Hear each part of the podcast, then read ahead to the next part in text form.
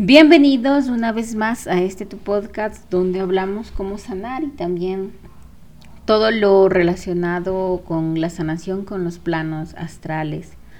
Eh, para empezar quiero recordarles que cada situación que he investigado, porque esto es una investigación más que vamos a hablar sobre la cirrosis hepática en, en pacientes no alcohólicos ha sido una investigación creada a través de, folletos, de investigaciones que he revisado en el internet.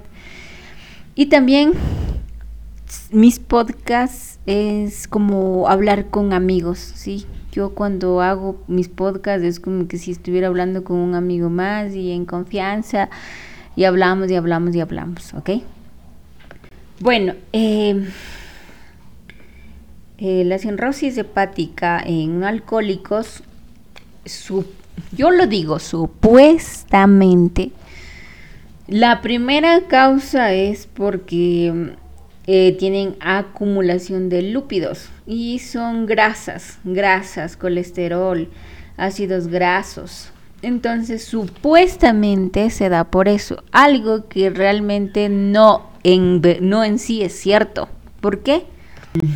Primero, la principal causa de la cirrosis es el alcohol, pero los que no, no tienen em, no, no, tienen estas costumbres de tomar alcohol y se, em, y se enferman de la cirrosis, la supuesta primera causa es de acumulación de lípidos, o sea, de grasas, ¿sí? Algo que realmente no concuerda. ¿Por qué? Porque el hígado es un procesador de alimentos. Entonces todo lo que tú consumes procesa el hígado. Y en eso que tú estás procesando, tú consumes medicamentos, ¿sí? Pastillas. Lo que yo estoy investigando en esto es que la medicación tiene, tiene, eh, a contraer la depresión y ansiedad en los procesos del hígado. El hígado procesa los medicamentos que son totalmente fuertes.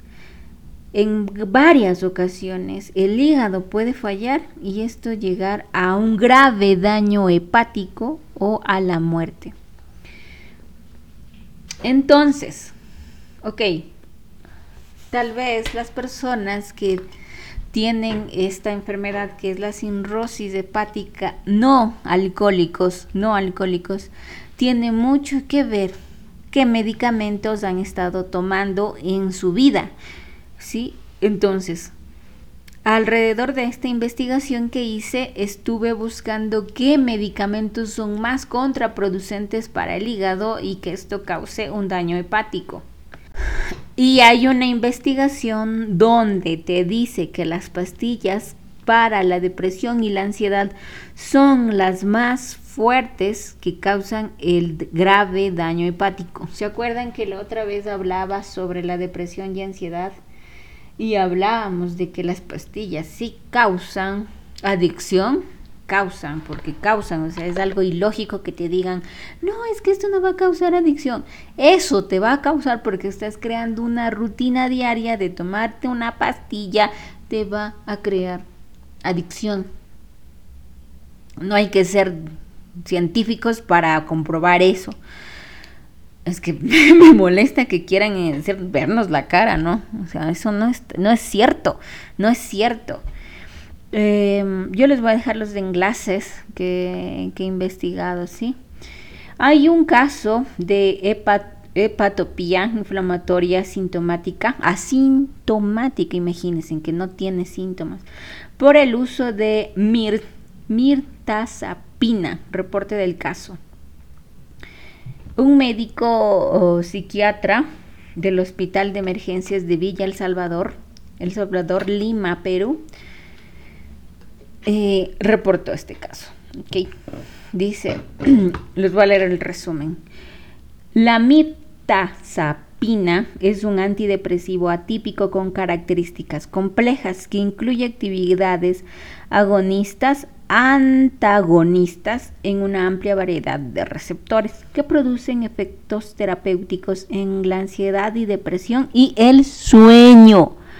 Sin embargo, se han reportado casos de lesión hepática inducida por antidepresivos con ausencia de sintomatología, bajo la forma de variantes hepatocelulares. Hepato es, patológica, estamos hablando del hígado, ¿ok? Hepatológica, todo eso es del hígado, ¿ok? y cose, perdón, coles y mixta. En este caso de un paciente que de un carácter incidental presenta cambios en la analítica hepática tras el uso de la mi mirtazapina, a partir del cual se hace una breve revisión de la evidencia encontrada hasta el momento. Entonces, estamos estamos entendiendo que hay un caso reportado, y esto es aquí, cerca en Latinoamérica, donde existen daños hepáticos totalmente por los antidepresivos. Ahora, ¿por qué traigo esto a, mm, a relucir o les traigo esta investigación? Obviamente voy a investigar más sobre la, el, el colesterol, porque eso me interesa mucho. También voy a investigar sobre la glucosa, que eso también tengo algunos casos de pacientes. Mm, porque mi mamá tuvo un fuerte daño hepático, tuvo una enfermedad que fue esta cirrosis. Pero ella no era alcohólica, en ningún momento de su vida tuvo alcoholismo. Y nosotros le preguntamos a los doctores que por qué fue esto y decía que eso daba a los que están entrando en la edad adultez, en la edad ya de la tercera edad. Mi mamá estuvo con esta enfermedad 12 años, o sea que a ella le diagnosticaron, a ella le diagnosticaron esta cirrosis hepática cuando ella tenía tenía unos 60 años. Entonces, según los doctores dijeron que esa enfermedad eh, daba entrando a los adultos mayores a esta etapa nueva. Lo cual eh, a mí no me parece, o sea, nunca me resonó eso, ¿no? Eso ya fue hace como 12 años, ahora me pongo a investigar. Mi mamá tomaba mucha medicación para la depresión, ansiedad. Todos los días tomaba pastillas para dormir. Yo, yo recuerdo mucho eso, que ella se tomaba pastillas para dormir, porque ella no podía dormir. ¿Por qué? Por la, por la vida así que tuvo con mi papá, eh, tantas cosas, no voy a ahondar en esa. Pero desde antes, antes en, en su vida juvenil, eh, estuvo con el psiquiatra y tuvo que tomar pastillas para la depresión y ansiedad porque tenía secuelas suicidas, ella quería suicidarse. Entonces, desde ese punto ella empieza a tomar estas pastillas y tiene una rutina de tomar pastillas para dormir. Entonces, no es correcto que tomemos pastillas para dormir y les entiendo, ¿ok? Eso vamos a ir viendo al final porque quiero seguirles leyendo lo que investigué. Entonces, las pastillas antidepresivas es un veneno, te estás envenenando porque al fin y al cabo, ¿qué, nos dice? ¿Qué nos dice este, esta investigación? Nos, nos dice que son asintomáticas, o sea, no tienes características de que, ay, no sé qué, me vomito y vomito y vomito. No, o sea, eres asintomática y tienes que hacerte estudios para mirar si tu hígado está bien. O puede ser que ya cuando ya estés muy mal con el hígado y te digan tienes cirrosis, recién ahí tengas síntomas. Entonces estamos hablando de que es algo muy grave, o sea que te están envenenando, o sea que te meten pastillas para seguirte enfermando y luego te enferman en una enfermedad mucho más grave, crónica, y de ahí te mueres. Entonces, esto es fabricado por las farmacéuticas. Esto es simple, es fabricado por las farmacéuticas. Ok, vamos eh, a leer otro artículo. Este artículo eh, es de la revista Gastroenterología Hepatológica, artículo 14. Aunque la depresión es una de las afecciones más frecuentes en el mundo actual, pocas veces los fármacos, pocas veces, mentira, los antidepresivos causan adversaciones. En cualquier caso, se ve desde las formas leves o desde las formas más ligeras, no tan graves, hepatológica celular aguda que requiere trasplante y o evolución hacia la muerte. O sea, encima te están diciendo que es desde formas leves. Ay Dios. Los inhibidores de la monoaminoxida y los antidepresivos tricíclicos producen hepatotoxicidad con frecuencia en los inhibidores de la recaptación de serotonina. Como habíamos investigado en la primera, em, en el primer podcast donde yo les decía que no es cierto que tú tienes, mm, que estás baja de serotonina y que por eso te da depresión, que no está comprobado científicamente, que eso es algo que se inventaron las farmacéuticas para que tomes esta medicación y dañarte tu hígado. Y lo están diciendo aquí. Y lo peor es que, bueno, no estoy en contra de este artículo ni nada, porque lo está publicando, pero te pone leve. ¿En qué nivel leve estamos diciendo que requiere trasplante? Trasplante es algo muy grave. Estamos hablando de gravedad del asunto. Porque dice, y o evoluciones a la muerte. Dice, ¿qué, qué me estás diciendo? no. Entonces, ese es otro artículo que lo está escribiendo de una manera un poco más, mm, más like, ¿ya? Eh, voy a leer, ¿no? A continuación, presentamos un caso de hepatitis tóxica por antidepresivos. Hepatitis del hígado, ¿ok? Hepatitis. Mujer de 39 años de edad sin hábitos tóxicos, con intentos de auto lisis por depresión para, para la que seguía en tratamiento con I. Perdón, no, no, son medios raros estos nombres. Si tratas de leerlo lo mejor posible. Iproniacida de 150 miligramos al día, mirtazaprina 30 miligramos al día y revoxitina 4 miligramos 12 horas desde hace dos meses. Aquí están las marcas puestas. Yo les voy a dejar los enlaces. Desde hace dos meses consulta por presente de náuseas. El primer, el primer síntoma, el primer síntoma de la enfermedad hepática son náuseas. Mi mamá comía y vomitaba todo. ¿Y qué es lo que te dicen en las pastillas? Y te lo dicen. Si presente, las náuseas son normales. Te ponen en las cajas de la de cuando te ponen para la depresión y te dice, te dice el psiquiatra, si tiene náuseas eso es normal y no es normal porque te están dañando el hígado. ¿Ya? Náuseas notables, astenia y dolor en el hipocondrio. Derecho. En la exploración se observa icteria y hepato, perdón. Esos términos, ¿no? la analítica efectúa demostró que los siguientes parámetros, aquí son valores ya de, son valores médicos. Y dice que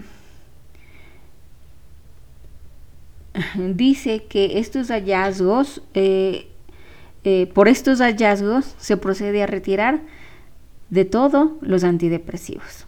Y aquí se administra, se administró vitamina K y se efectuó una observación clínica.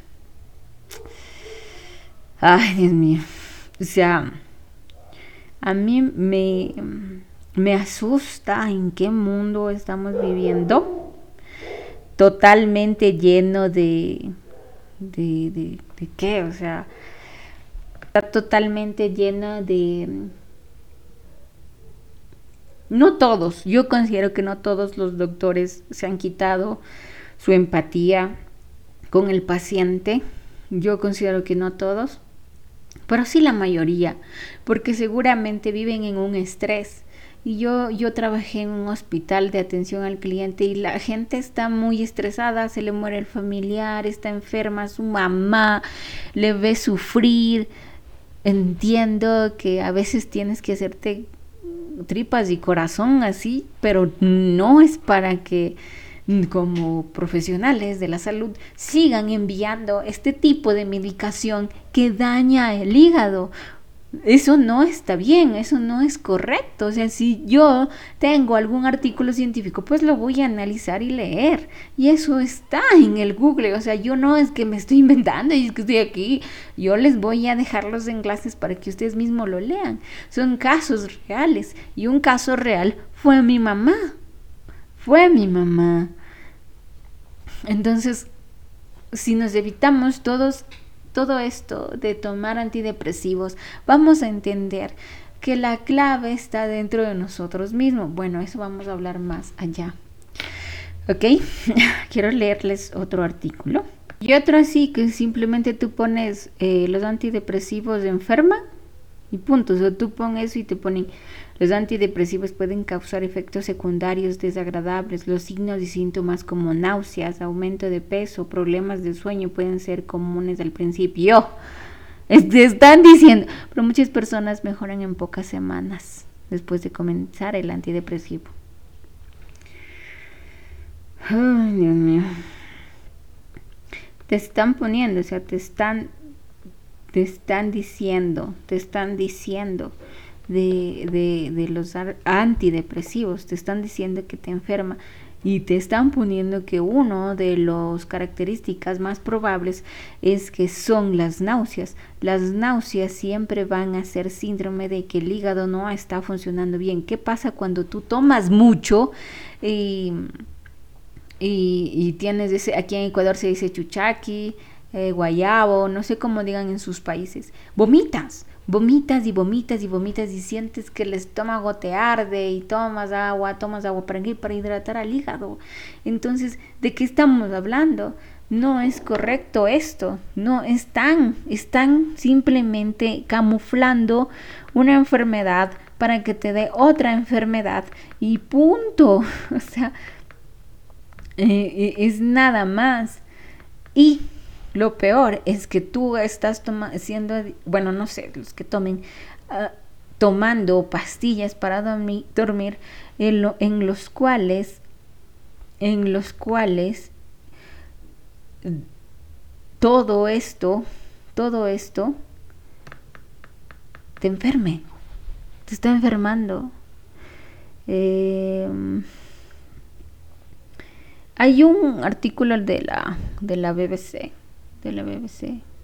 Sí. Mm, que dice, cuenta la historia de Dylan, que es un adolescente que comenzó a recibir tratamiento por la dismorfia corporal y tenía depresión. Eh, estaba luchando em, y dice que estaba extremadamente ansioso y se ponía físicamente enfermo y no podía salir de la casa. Estaba tomando el antidepresivo fluoxetine a los 16 años, pero cuando cumplió 18 cambiaron a sertralina. Después de dos meses, Dylan se suicidó. O sea, yo no considero que haya sido por el hecho de, de cambiar la receta. Es por el hecho de que siempre estuvo su, su, alma estuvo enferma, estuvo triste y lo que hicieron es, no, pues vamos a mandarle depresivos y ya, o sea, es como un efecto que es como poner en tu puerta, vives en un barrio, perdón, esta es como comparar esta analogía con, los antidepresivos. Es que tú vives en un barrio que tú sabes que es súper peligroso y tú y, no tienes puerta, entonces solo pones una cortina. ¿Qué va a pasar? Se van a entrar a robar y vas a quedar vacío y vas a quedar triste. Entonces, los antidepresivos simplemente son eso, son eso, no es nada más porque no están yendo al punto de sanar desde tu alma, desde tu ser.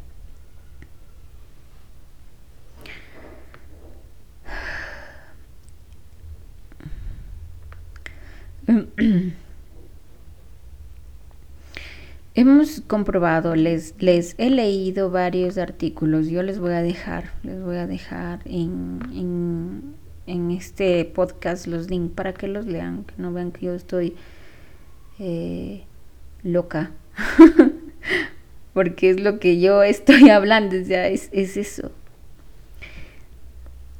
E, es eso, o sea, les estoy diciendo todo lo, lo, lo, lo que he investigado no, no está bien. No está bien. Y aquí vamos a entrar a un plano espiritual. Muy bien, aquí antes de ir al, plano espiritual quiero leerles algo muy rápido. Dice, paciente de 58 años, ama de casa soltera, vive con su hermano menor soltera, tiene secundaria completa, natural de Lima, procede del distrito de Villa El Salvador y religión católica. Estuvo hospitalizada en la unidad de hospitalización de salud mental en el Hospital de Emergencias Villa El Salvador. Por primera vez durante 18 días debido a su idealización suicida con aparente mejoría clínica, al paso de los días saliendo con el alta médica. Les dan, le dice, le recomiendan sertralina 50 miligramos al día y mirtras, mirta sapina 30 gramos al día. Luego, regresa de nuevo al hospital y dicen la evaluación por medicina interna requiere iniciar un estudio por el descarte de la patología de causa tóxica, metabólica, infecciosa y farmacológica. Se solicita solicitudes complementarias con el perfil de hepatitis VHA, VHB, VHC. Velocidad de segmentación, aquí les mandan todo, ¿no? Eh, todos los, los, los, los, los eh, análisis que tienen que hacer. Eh, completos cuyos hallazgos estaban dentro del parámetro normal. Por otro lado, los resultados del perfil hepático incrementaron sus valores ya alterados. No se evidenciaron formas de hepáticas en una segunda evaluación por medicina interna se recomendó suspender la sertralina y mir, mirtazaprina por, perdón, por probable patología citóxica. Y aquí nos muestran un, análisis de los, de, de los resultados del perfil hepático. Y aquí lanzan un, análisis final, ¿no?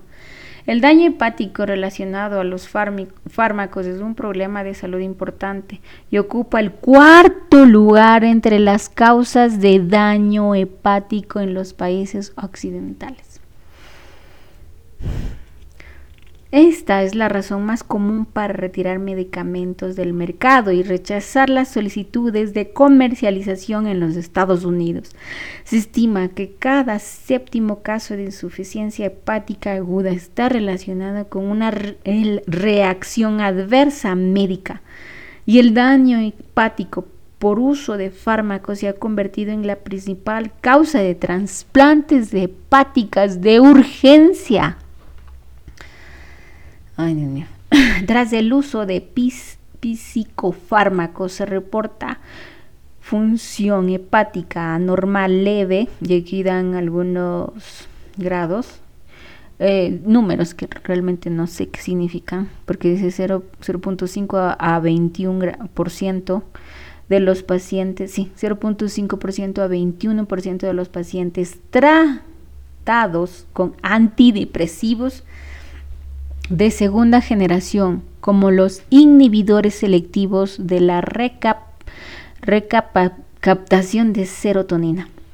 Como yo les dije, no es cierto que tienen déficit de serotonina. Eso no está comprobado. Vayan a escuchar en mi podcast que dice de la que los antidepresivos no hacen nada y los inhibidores de la recaptación de serotonina. El 3% de los pacientes trasladados con inhibidores de la manoaminoxida o antidepresivos tricíclidos y tetracidros, la incidencia del daño hepático se estima en un 4 por 100.000 pacientes al año para los antidepresivos. Tricíclicos, tetraciclos en general. La incidencia de la toxicidad hepática inducida por antidepresivos que se requiere hospitalización solo es del 1.28 a 4 casos de 100.000 pacientes al año. Dice, no se han reportado casos en Perú de complicación hepática asociada con el uso de antidepresivos.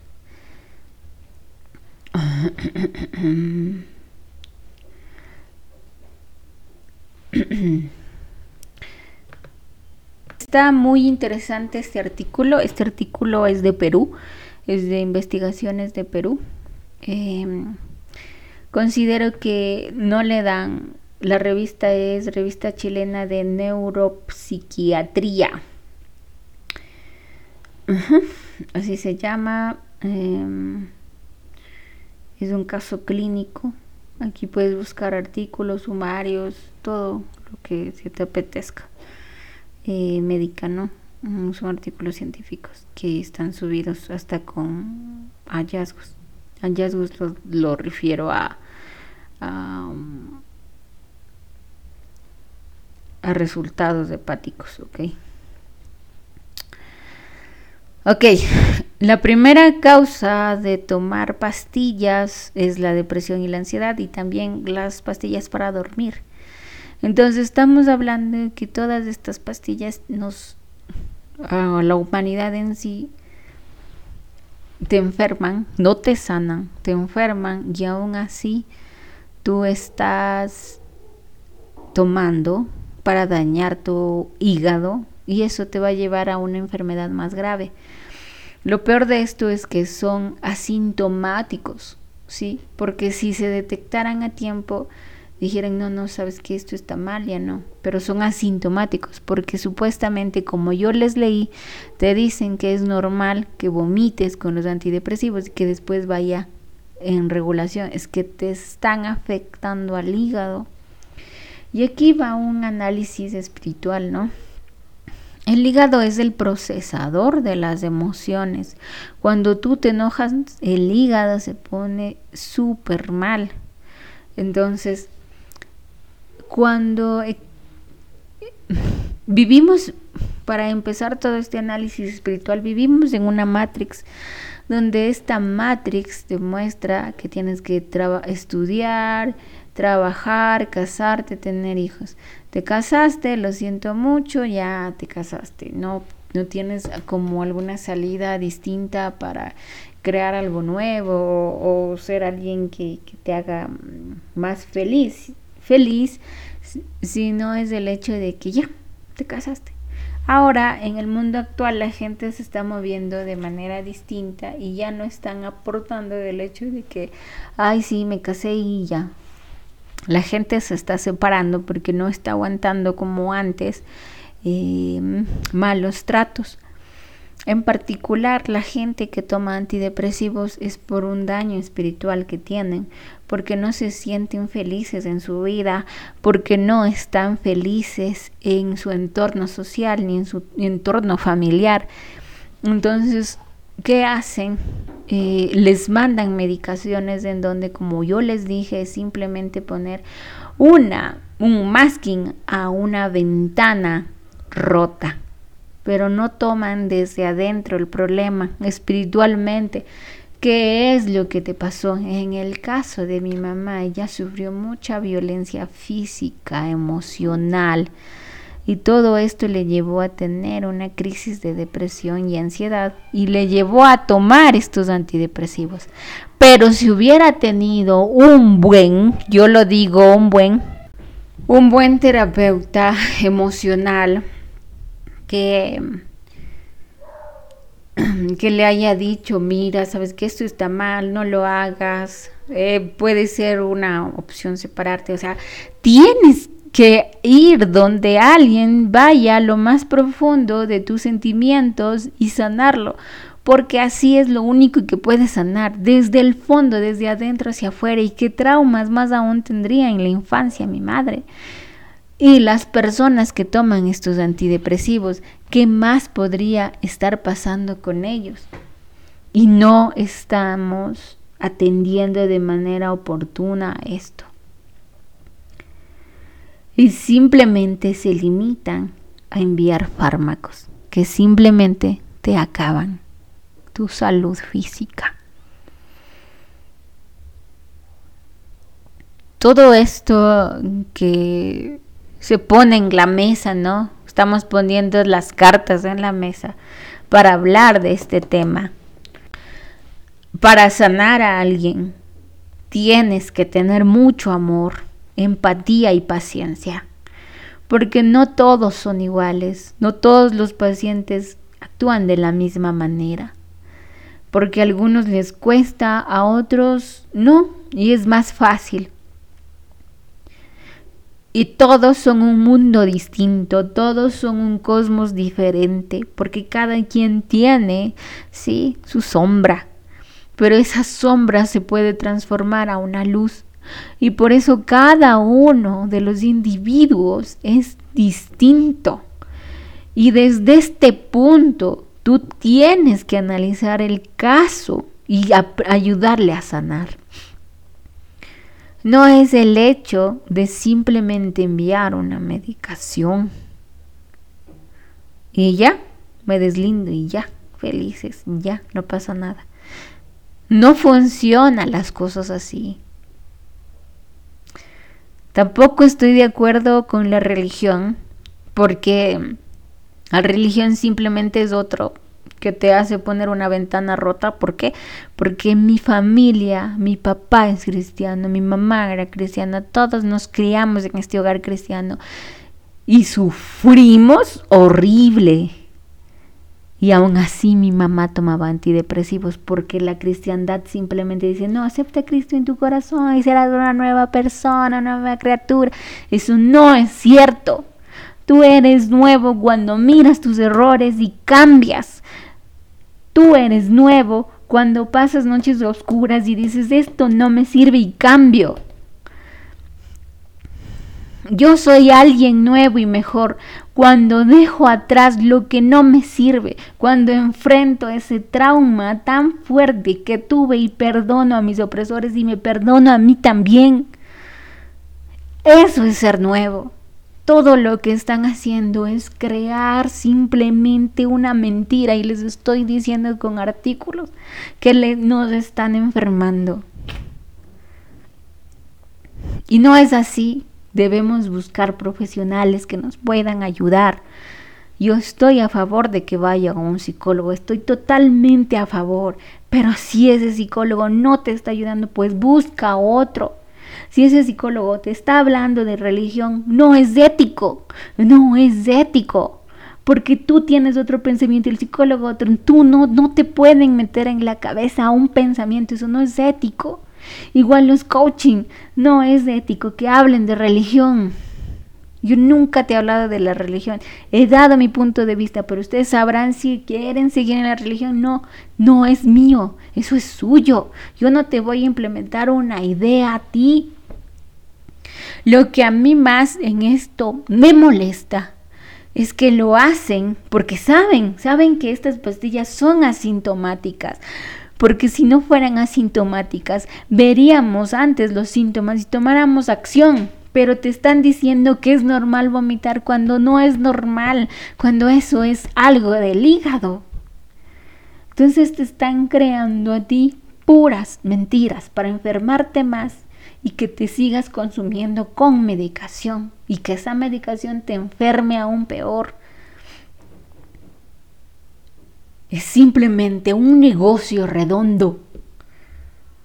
Yo les invito a que dejen de estar consumiendo estas medicaciones, dejen de estar en esto. Y empiecen a hacer una introspección de adentro hacia afuera. Empiecen a ver sus miedos de adentro hacia afuera. Empiecen primero por perdonarse, luego perdonar a los demás. Ser alguien nuevo, amarse. Lo que debemos es vibrar en amor, en amor propio. Porque si tú no tienes amor propio, te dejas que te pisoteen.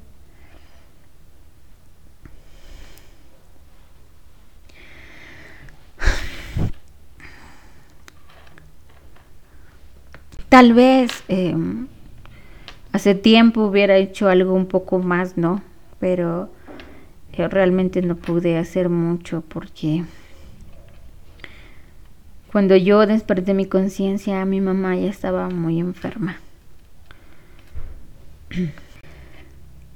Y eso me incitó mucho a entender y comprender el amor de todos y entender que todos somos un mundo distinto y empatizar con las personas y empatizar con el dolor de la otra persona.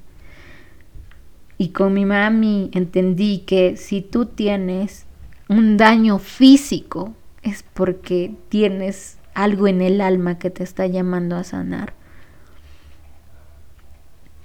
Si tú estás enferma físicamente es porque tu espíritu te está hablando a gritos que sanes, que ames, que perdones. Eso es lo que te está transmitiendo. No te está transmitiendo otra cosa. El hígado es el que procesa las emociones. El hígado es el que filtra las emociones. El hígado es el que, que contiene la ira. El hígado es tan importante para el espíritu y cuando el hígado se enferma es porque realmente te has guardado muchas emociones, has aguantado muchas cosas, que en muchos casos solo tú sabes.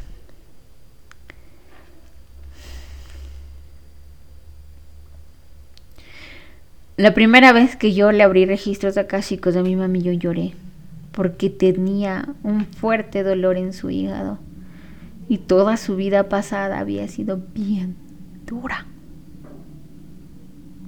Aún así, brindaba su mejor sonrisa. Aún así,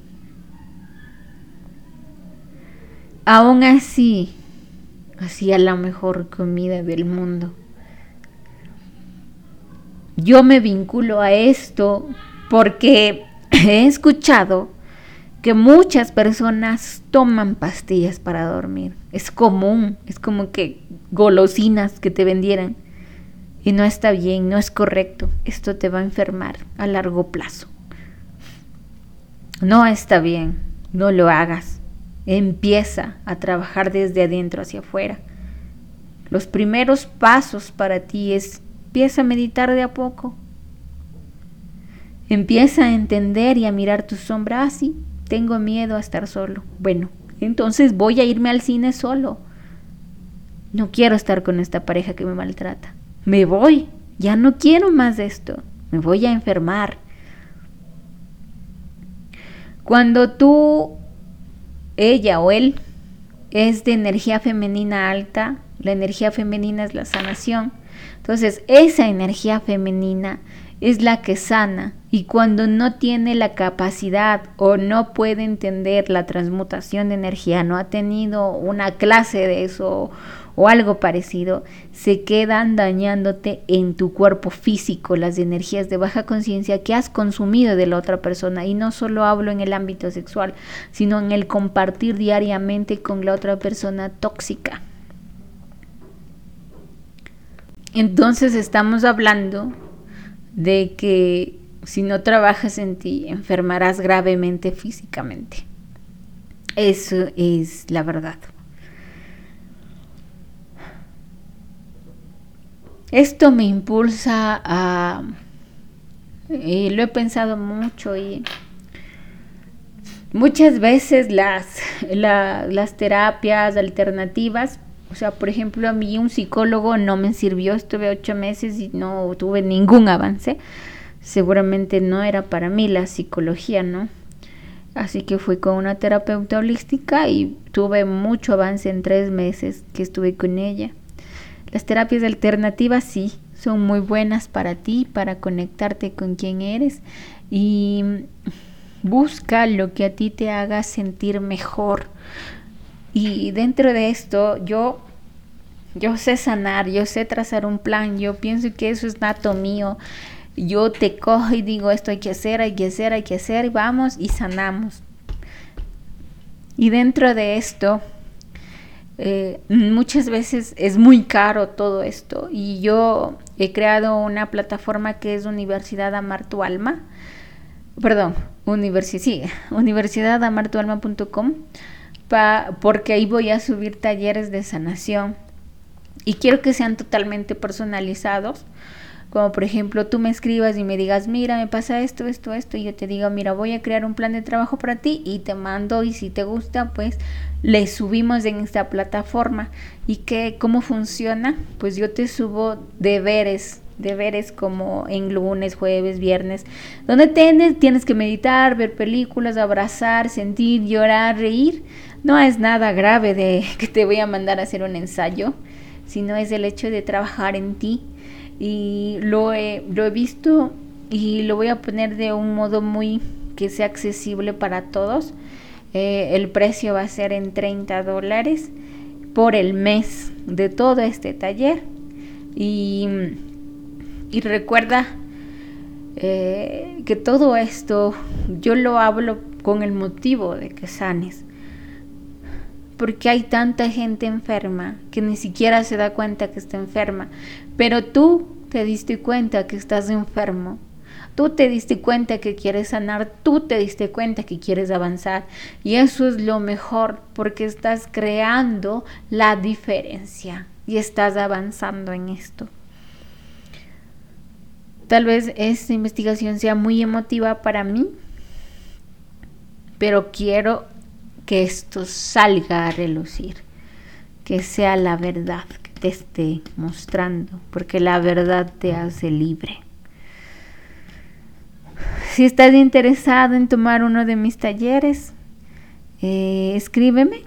En, mi, en la descripción de, mi, de este podcast voy a dejar mi número de teléfono. Igual puedes visitar mi Instagram que está en mi biografía. Recuerde que yo, yo te amo, detrás de este micrófono que yo estoy hablando. Es como si yo hablara con un amigo.